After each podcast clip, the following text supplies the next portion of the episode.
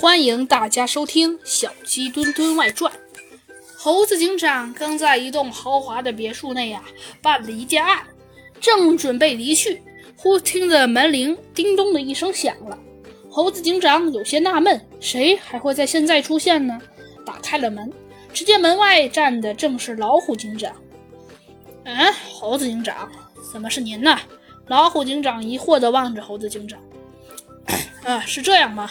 我来这个豪宅来破个案，有什么事吗？老虎警长，猴子警长瞅了瞅他，你也是来办案的吗？是啊，猴猴子警长，但不是您这件，是最近这个小区的别墅啊，好像遭到了盗窃了，已经丢失了好几件价值连城的古董。老虎警长一本正经地说道。所以，我们挨家挨户调查，看看还有没有遭窃的。一般来说，富人区遭窃多半是连环盗窃大案呢。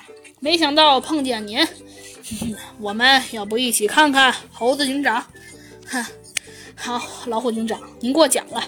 我正好闲着没事儿，就和你一起去案发现场看看吧。猴子警长穿好警服，随着老虎警长向失窃的那家走去。果然是相去不远的另一家独栋别墅，庭院里种着各种名贵的花木，外廊还拴着一条大狼狗。不过这会儿狗正在不停地打喷嚏，似乎闻到了什么刺激性的东西。